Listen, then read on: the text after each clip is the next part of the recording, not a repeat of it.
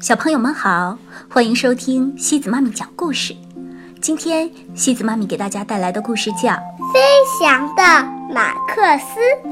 这个故事是由德国的安东尼·施耐德和亚历山大·荣格共同创作的，由石良燕翻译。一天早上，小男孩马克思从很沉很沉的梦中醒来。我要怎样？才能到山峰的上空去呢？他喃喃自语。他张开双臂，飞上去。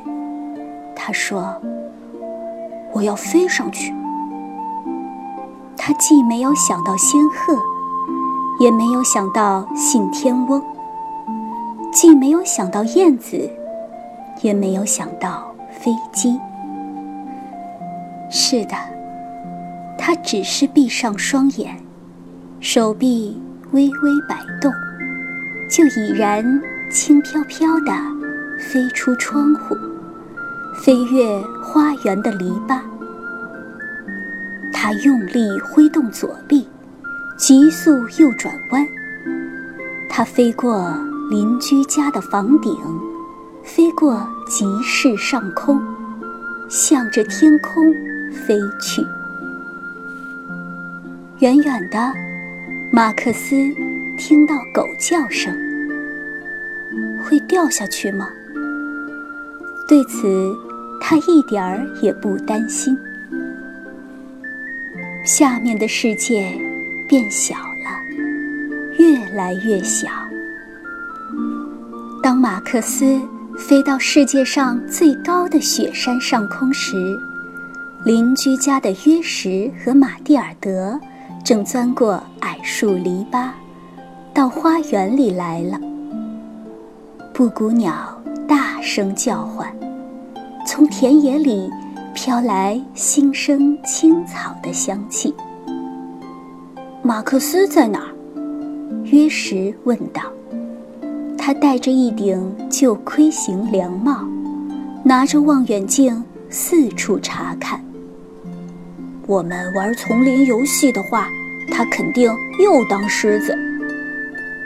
马蒂尔德环顾四周，弗利达在哪儿？他总能想出精彩的故事。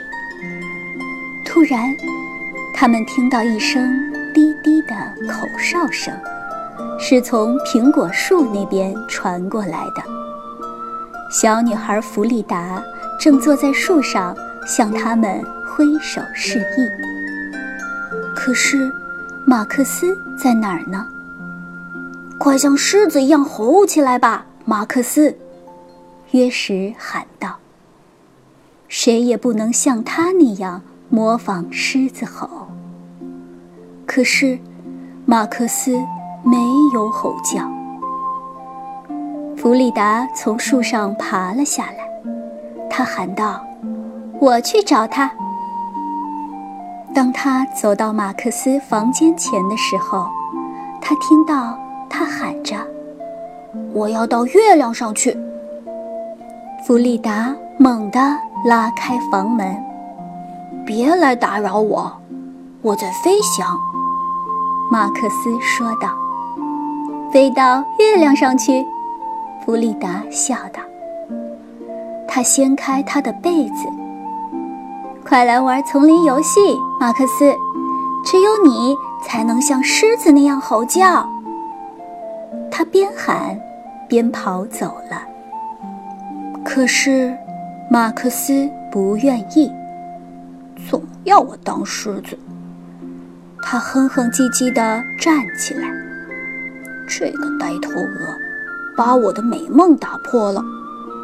为什么飞翔这么难呢？他跑到厨房，从购物篮里取出两个纸袋子。他用手指把每个纸袋都戳了个小洞，把纸袋穿到手臂上，带着它们向花园跑去。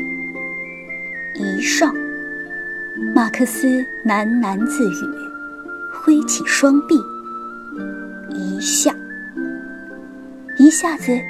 马克思从草地上腾空而起，飞越了村庄和城市，雪山和大海，飞向无垠。他看到的景象，跟梦里一模一样。马克思不知不觉地飞向了苹果树，弗里达。正坐在上面，看，他很快要着陆到荨麻丛里了。马蒂尔德咯咯的笑。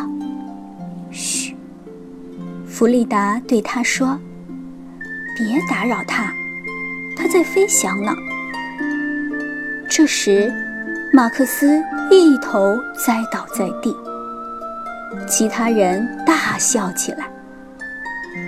马克思满脸通红，他们把他从飞翔中惊醒了。马克思愤怒地撕下纸袋子，跑开了。他开不起玩笑，马蒂尔德喊道：“我们自己玩吧，别管他了。”来吧，我们一起去找马克思。”弗里达说。他们找遍了整个花园，可是入口的台阶下面，他们没有找。马克思正躲在那里。只有你才能像狮子一样吼叫，弗利达喊道：“是的，只有我，只有和你们在一起的时候。”马克思想，他远远地望着他们，他终于明白了。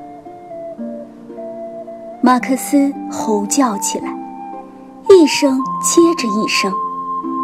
马克思吼得震天响。马克思，弗里达大叫：“马克思！”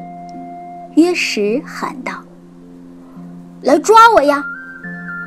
马克思从他的藏身之处一跃而起，他又吼了一声，这声音非常非常可怕。小朋友们，你们也可以扮演马克思，凭借想象力振臂飞翔，与小伙伴们。展开一场丛林冒险游戏哟！好了，小朋友们，今天的故事就到这里了。如果你喜欢今天的故事，别忘了转发给朋友们哦。每晚八点半，故事时光机见，晚安。